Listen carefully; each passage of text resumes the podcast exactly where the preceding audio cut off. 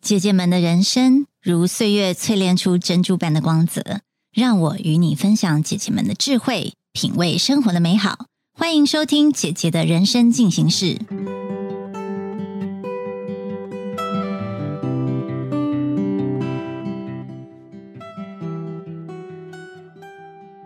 Hello，大家好，我是主持人布姐，欢迎收听姐姐的人生进行式。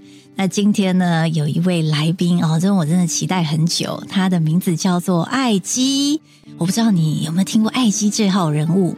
我记得我前阵子哦，在一个媒体的参叙的时候，遇到我的公关哦，那公关就是温公关温拿，他有看到我的照片，诶，是跟艾基在一起合照，他就说：“哇，你也认识艾基啊？你知道吗？艾基是一个他认识一个很久的一个部落客，然后他对他真的是称赞有加，因为他说哇。”艾基是一位在他看过的一些部落客当中让他印象很深刻的，因为他又很正直，然后他又非常特别。但是我其实很想知道那个特别到底是特别在哪里，所以我们现在用一个非常开心的心情来欢迎我们的艾基。嗨，艾基，Hello，各位听众，大家好，我是两性作家艾基，不姐好。嗨，艾基，今天好多问题想问你哦，因为想到我的朋友温娜已经认识你这么久，我竟然在今年才开始认识你。所以你也可不可以让我们的听众也认识你一下？可不可以介绍一下？呃，你现在在做些什么？还有一些你的一些生活的背景。好啊，呃，我是两性作家艾基。那其实可能各位朋友如果常常在关心一些娱乐新闻啊，也许有时候有机会在新闻上面看到我的一些文章的转载，因为我主要就是常常会分析最近的两性的问题。例如，呃，谁谁谁离婚啦，婚外情啊，就有一些麻辣的观点分析啊。那事实上，我也在网络专栏也写了十几年的时间。然后我有一个部落格叫做“爱基的情欲故事”。那我姐经营粉丝业，然后经营各个不同的自媒体。那最近呢，就是在这个好说平台这个担任行销总监的工作，然后也觉得很开心，可以认识更多的姐姐们。那所以像姐姐人生进行式呢，就是好说的直播的节目，也希望大家多多支持。好，谢谢艾吉的介绍。哎，艾吉，你知道我们这个节目是女性四十加，也就是说，希望大概是这个样年龄或年龄以上的人在收听的一个节目。所以我也很好奇，艾吉在你这个看起来很年轻的外表下，你实际的身份证上面的年龄是几岁？愿意分享吗？当然就超过四十岁啊！哦，超过四十岁，因为像我自己已经，我明年就要迈入五字头了。然后我自己有两个孩子，然后现在是一个老公，那个好像也是个废话。对，就是那你现在呢？因为我看到你的文章，好像都是主要好像都是讲到你的主人，是不是？对，都是号称为主人，但我其实有点搞不太清楚你现在的一个状态，所以你也可不可以跟我们的听众分享一下？哦，号称为主人就是其实我老公啦，但是我跟大家说，为什么说他为主人？大家都以为我们家是什么样的，很喜欢玩这些情趣的游戏吗？是主人和女佣吗？并不是，我们家是主人和萌宠，就是宠物的关系这样子。我把我自己定位为宠物呢，就表示说我在家庭当中呢，我希望是一个很轻松的角色。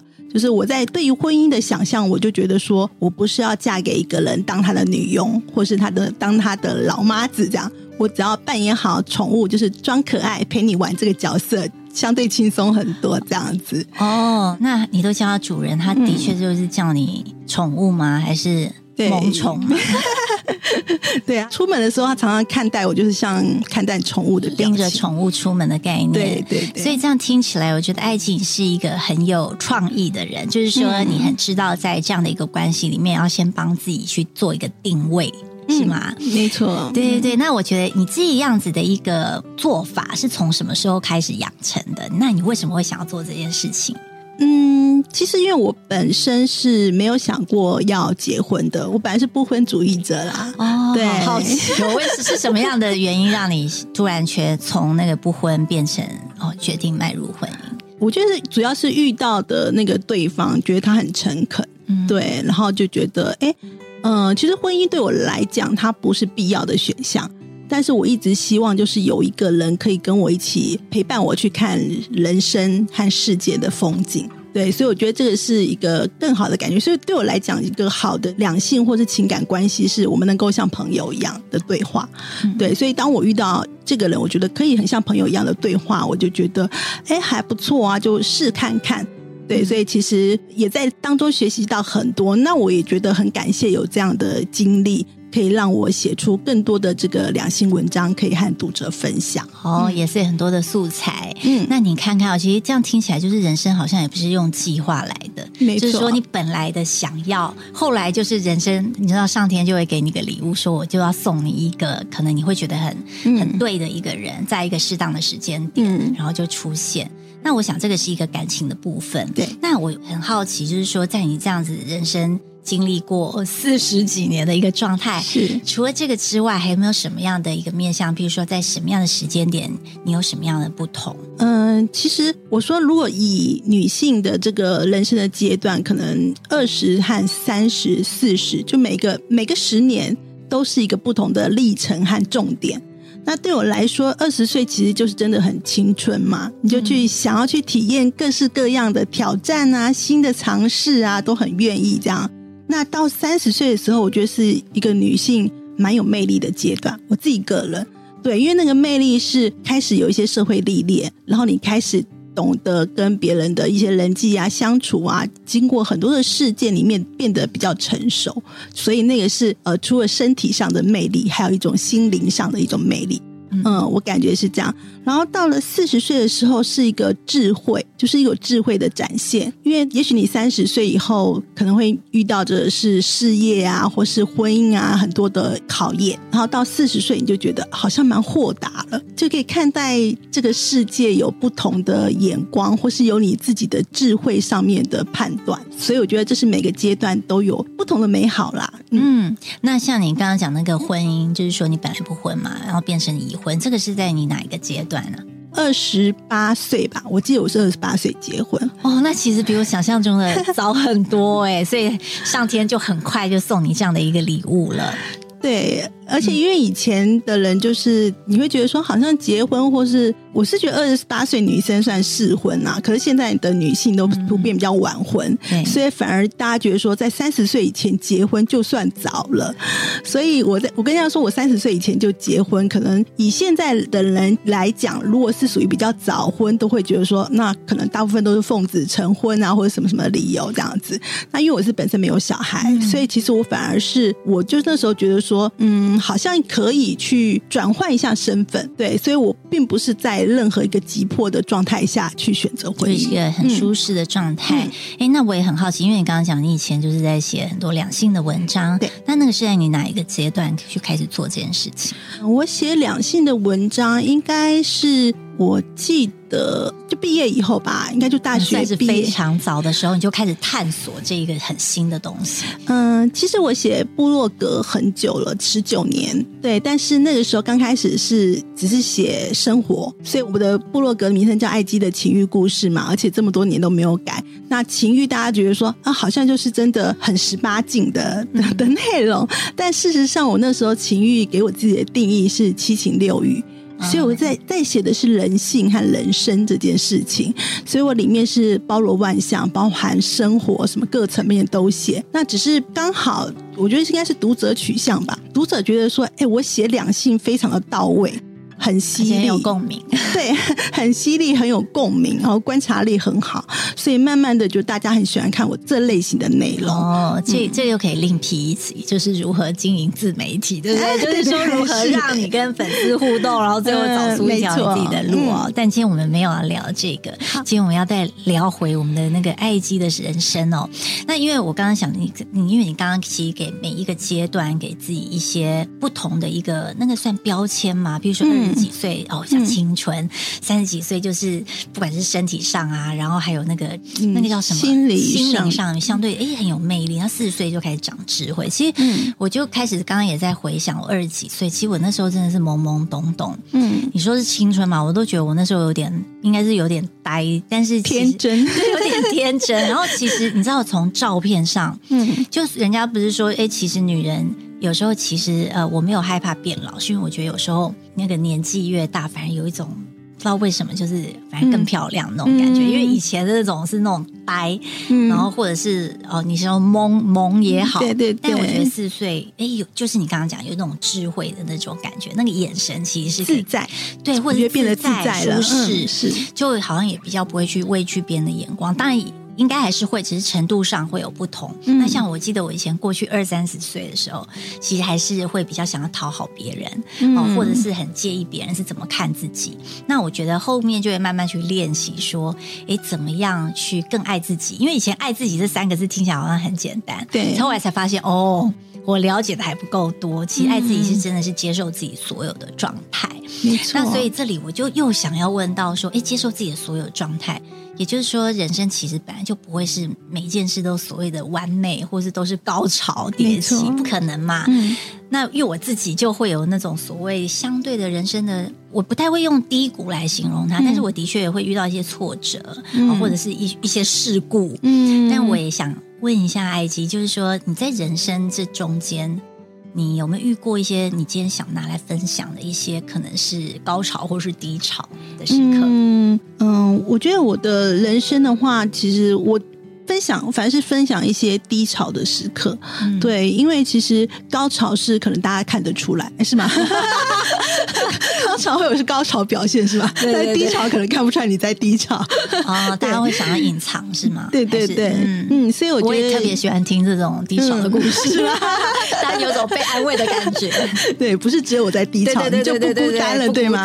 好，那我们来邀请你讲两百分钟的那个低潮的时刻。好哦、那其实呢，我觉得对我来讲，我的人生当中有几个事件是对我来说印象很深刻的，嗯而且甚至会改变了我一些想法。第一个部分就是关于生命的部分，嗯，因为我在生命就是生命的历程当中遇过几次挫折。那我只讲，我就是有时候生病那个什么什么感冒那个就不讲了，我只讲那个我印象很深刻，就是会上救护车都会很深刻吧。哦，对，只要有上救护车的这个部分，嗯那我有一次是那时候在日本留学，那我在北海道。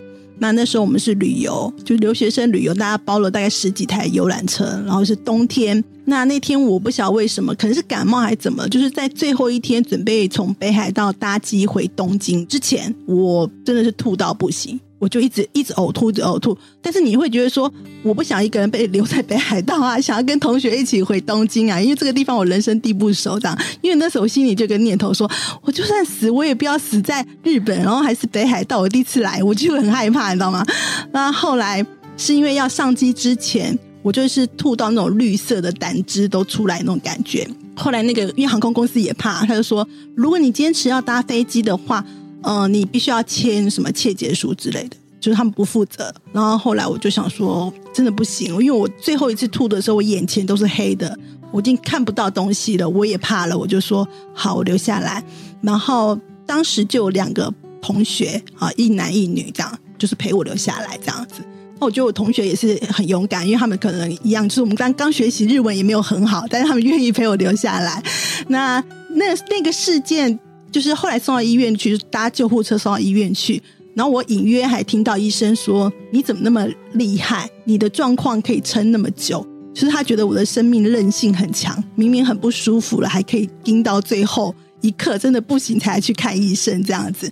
那也还好，就是后来没有没有没有说这个硬盯下去啦。那后来就是有康复，真的是好像是不知道什么病毒感染之类的感冒，反正就是后来康复就就回回到东京这样。可是这件事情对我的影响还蛮大的，我就觉得说，哇，人在异乡遇难的时候，真的你会觉得很感恩，就是身边你发，就不管是可能语言不通的，就是医护人员啦，或是你的同学那么努力的用他仅限会的日文帮你沟通等等的很多事情，我就觉得很感恩，然后也很感恩说自己在那样的情况下可以平安的回来。嗯，对。然后第二次的上救护车呢，是比较前几年的事情吧，那已经是婚后的。呃，婚后状况是因为荨麻疹，然后去打针，打那个抗过敏针，结果引发不良反应，然后就被送急诊。然后上救护车之后，因为那天我的先生，对，就我老公，我们家主人，他刚就是被被我召唤来，有陪着我去这样。然后那一天我印象很深刻，所以在救护车上的救护人员就有问他说：“这是你老婆吗？那她的她有什么样的疾病？然后她心脏好吗？她肾脏好吗？”然后我就发现他很慌张，他答不出来。他就问他说：“心脏好吗？”嗯，不太好。那是什么病呢？答不出来。然后肾脏好吗？他说他肾脏也不太好。那是什么病呢？然后还答不出来这样子。那当然那一那一关我还是过了这一关，就是后来就是送急诊没事了。可是我就发现这件事情对他来讲有了很大的变化，他就是把我会过敏、药物过敏的什么东西都做成一个 memo，然后放在他的手机还有口袋里之类，就是包包里面、皮夹里面。对，然后以后我每次要去看医生的时候，医生问说你对什么过敏吗？什么什么的，然后我都找不到那个资料，然后他都翻的比我还快。所以，他真的是很很感人哎。嗯，就是如果下一次我约他来录这个节目，可能这个也是变成他一个很有深刻的印象的一件事情。他可能会从头到尾抱怨这样子，那个时候我们家的萌宠实在不乖巧，然后怎么之类的。对，但是但你这件事的体悟是什么？嗯，这件事体悟，我就觉得其实生命真的是很脆弱，而且呢，我印象很深刻，那天是二月十三号，就是马上要变情人节。的晚上，就我情人节的凌晨是在医院的急诊室度过的，对，然后你就觉得真的是一个令我觉得很印象深刻的事件之外呢，我也觉得说真的健康是要平常大家都要注意，就是要好好照顾自己。嗯，这个是太重要了，因为不只是你自己，如果真的有什么样意外的话，你身边人也会伤心。嗯嗯，我先讲一下，因为那个骑救护车我有上过，嗯，那一次是因为我有车祸，啊，那时候是一个下大雨的一天，然后我爸我妈坐在前面，我坐在后座，就没想到在那个大雨那个叫大雨滂滂沱的时候，对面突然冲来一部车，其实它就是逆向行驶，然后就撞上我们。嗯，你知道那一秒。那几秒钟，一两应该一两秒，我觉得我的人生那个跑马灯就这样，然后我当下就觉得我应该要死掉了。然后，但是在死感觉要死掉之前，所有的一些画面会跑过去。嗯，那我那个时候的确就是，当然后来没事。那我我们就被送到那个救护车的时候，我是从那个救护车那个窗看着我爸在那边处理事情，然后就想到朱自清的那个所谓的背影。你知道，那又下雨，然后我爸又。就觉得瘦弱，他都已经被撞的那个人，他要在那边处理事情。你知道我那时候那个眼泪真的掉到一个不行。嗯，但我觉得很多的意外，其实真的会有一些感触。我觉得那也算是一种礼物，就是说给你个提醒。可能就像你说的，哦，原来健康很重要啊，或者是我就觉得还好有家人，或者有好朋友在身边。那其实对很多事情是要充满感激的，因为很多事情我们会以为是理所当然，但其实都不是。嗯，所以我们我们要好好的注重我们的健康。真的，好啊。那除了这个救护车的那个经验之外，你是不是还有其他东西想跟我们分享？可以讲一下，就是关于事业的部分。嗯，对，因为事业的部分，嗯，我现在是在好说这边担任行销总监嘛。那其实很多人不知道，我并不是一个行销底出身的人。就是行销做行销这件事情，我并不是就是一毕业就做这件事情。那我因为我大学是日文系嘛，所以怎么会走上行销这条路呢？其实也是一个意外。但那个意外呢，是跟一个职场的。不幸的事件有关，对，那那时候在职场，呃，我其实本来是做比较 PR 的工作，就是可能跟网页文维运啊，或是行政比较相关的工作。那那时候公司有一位是行销经理，这样。那因为那一天刚好就是一个职场性骚扰事件，然后让这个我的这个行销的这个同事突然就离开了职场。真的是非常非常突然，就是他可能在下班时间发生了一个事件，所以他隔天他就打电话给我说他不能去上班了。是他是被骚扰，对，他是被被骚扰的对象。那然后其实对我来讲也是很 shock，因为办公室除了他就只我是另外一个女生，然后我们是人数很少的一个新创公司。对，所以当我知道这件事情，可是那个人就是嫌疑犯呢，他还在公司是我们的主管嘛。可是我还是必须要去上班，而且要不动声色的，因为他还在还在调查阶段。然后，因为那时候公司有一个就是行销方面的活动，也算是第一次要办这样的活动。那已经都已经签约，什么都准备好了，但是这个行销的这个离开，对对对，负责的人不在了，那变成我就是临危受命接下这个案子。对，所以其实那时候我也觉得我蛮煎熬，我一面就是每天在那种不安全的、担心受怕的职场环境当中呢，一面又在接下一个我完全都不熟悉的业务领域，然后我也觉得我自己还蛮厉害，适应力很强啦。那后来还是有有撑过那段时期，那就是有状况的那个主管呢，他也离职了，这样子。成就就你的了，是吗？对，但是就是等于说，是因为这样子一个意外事件，可是因为我也有我的勇气去承接这样的工作，所以后来慢慢我等于是从就是从工作经验当中学习，边做边学，去培养我在行销上面的职能，这样。嗯嗯，因为从刚刚不管是北海道救护车事件，到你现在讲这个事业部分。我发现你就是一个很有韧性的人，就是因为像刚刚不是就有说，哎，你怎么有办法撑到最后一刻，你才来看医生？哦，或者是你其实困难来了，或者是专案来了，你就是会咬着牙先做。再说的那种人，就是任性且任性，就是两个任任性。你知道，就是有这种任性，有那个人的任性都有。但是我相信你应该是在里面有做出成绩跟喜欢，才会变成说，哎，因为这样的一个转弯，他有帮你累积一些东西。因为你看起来后面很多都是在做行销，包含你很会行销自己。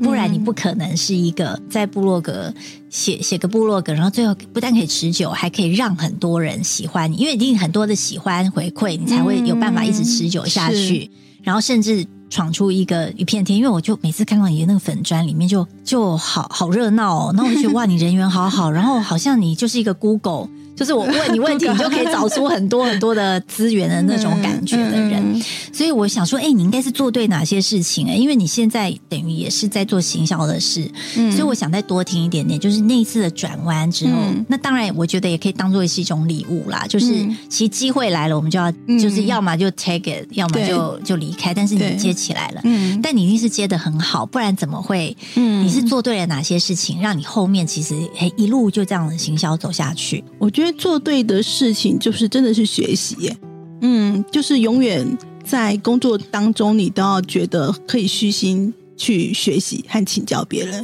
嗯，对。就是我会觉得说，嗯，我应该就是这些部分我不熟，但是我可能去上课啊，或者跟比较有前辈的同事，然后甚至是客户啊，从客户上你也可以学习到很多东西。就你会去问问题，对吗？嗯，我觉得这个还蛮重要的。不管你几岁了，你都应该要持续的学习。对啊，那因为讲刚刚是讲到一些比较呃不舒服的事情，或者说你所谓的人生的低潮，但我也觉得人生其实也不是只有低潮的面相，它也有很多就是我们的一些精心时刻啊，或是很想要软烂的躺在那边呐。那我就很想问你说，哎，那你生活中啊有没有帮自己创造一些比较舒适的时刻？或者是你通常因为你的时间感觉也是蛮蛮紧凑的，对不对？你的 schedule 很紧凑，很满。那你是怎么样去让自己说，哎，一直拥有一种好像很积极啊，或者是一种很舒适或是优雅的那种状态？你可不可以跟我们分享一下？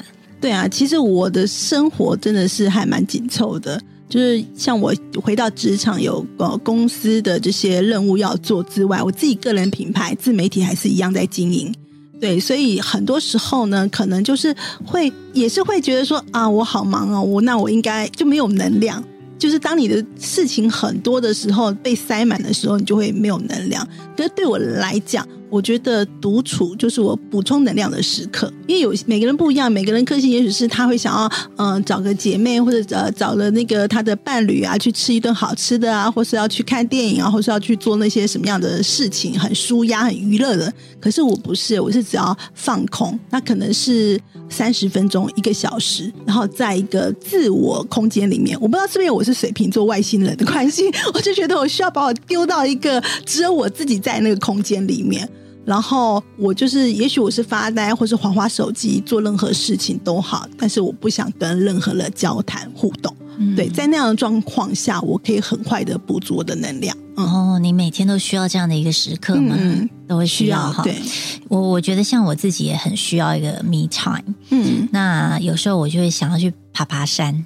因为我觉得接近了大自然，我觉得大自然就有一种疗愈的感觉，分多金。然后我就比较喜欢是很少人的时候，嗯，对，因为有时候人很多，然后很很吵杂那种，我也觉得虽然有大自然的喂养，但是我还是觉得人、嗯。人潮会有一种扣分的感觉。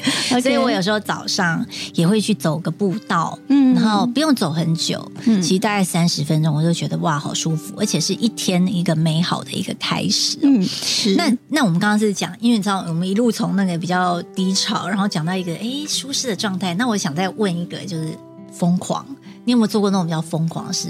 我觉得你应该超多。你讲一件事好了，最疯狂现在想到的一件。对我做我做过疯狂的事情很多，但我讲一个可能大家比较能够接受的啦，还是比较正面阳光一点。就我去年呢，就是自己完成一个人的火车环岛。去年在台湾吗？对对对，十一月底，因为那时候疫情就是还没有，就是它算有一段时间比较趋缓，对然后也打了两剂疫苗。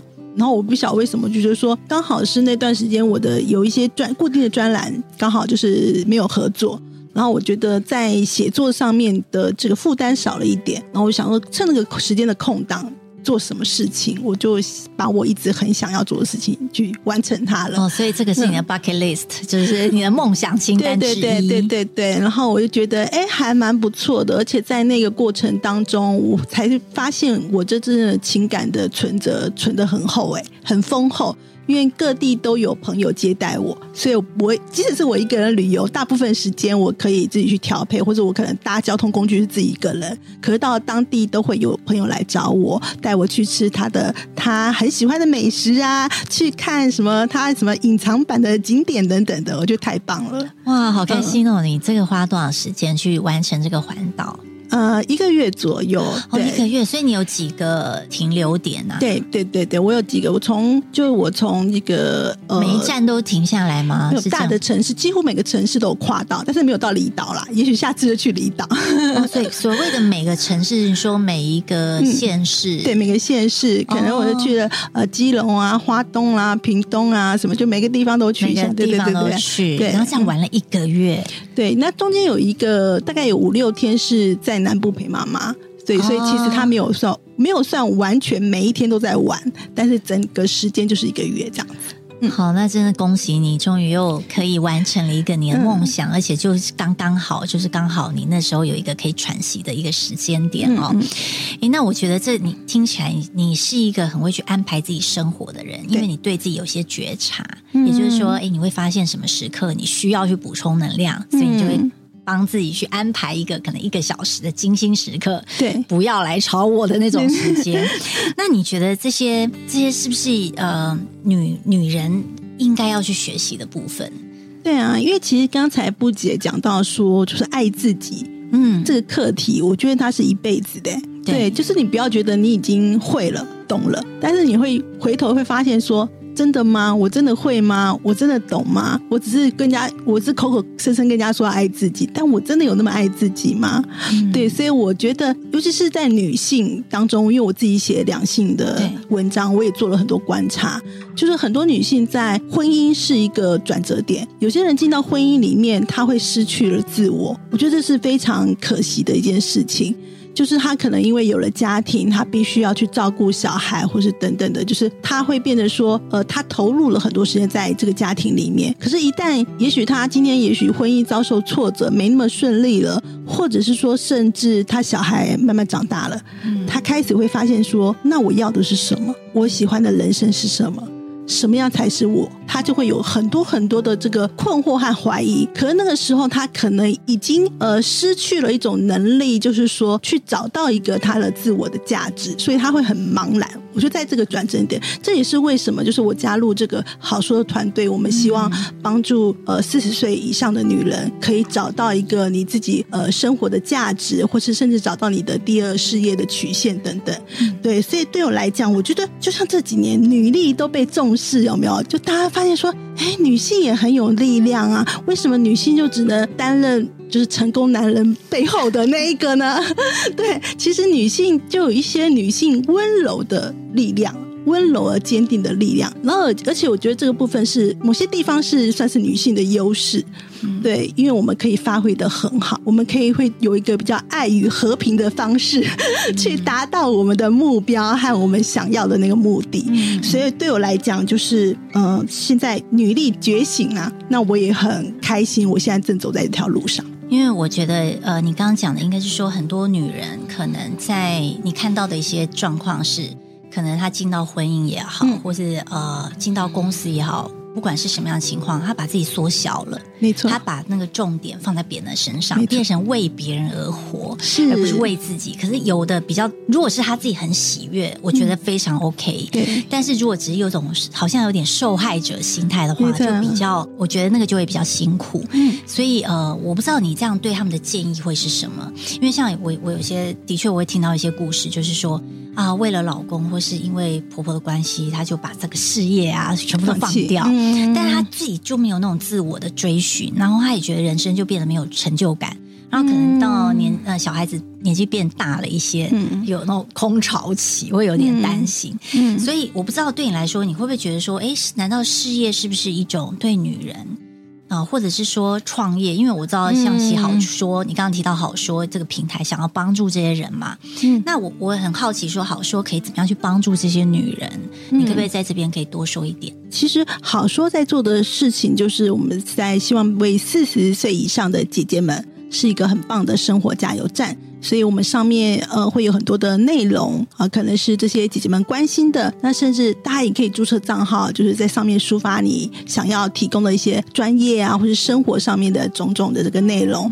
那此外呢，我们也希望说，如果你是像埃及一样是有个人品牌力的，就是你可能也在有经营一些自媒体呃，你也想要就是希望让你的个人品牌有更大的发挥，也许可以就是内容变现啊，或是发展一个什么样的服务。像我们最近呢，就有帮知名的健身网红金龙妈妈去创造了一个金香这个品牌，它就是一个运动香氛的喷雾。金龙妈妈她是一个 YouTuber，在教大家怎么运动的。她是不是一辈子都要做这样教课？当然，他也可以这么做了。可是，除了这个，他当一个老师、当当一个教练之外，他还可以做出什么样的商品是可以延续这个商业模式？对，然后可以可以让他的粉丝用其他的方式去支持他啊。所以，我觉得这个就是他可以成功转从个人品牌去成功转型创业的这样一个角色。那我们会希望说，好说有能力可以帮助更多像金龙妈妈这样子的一个 IP，可以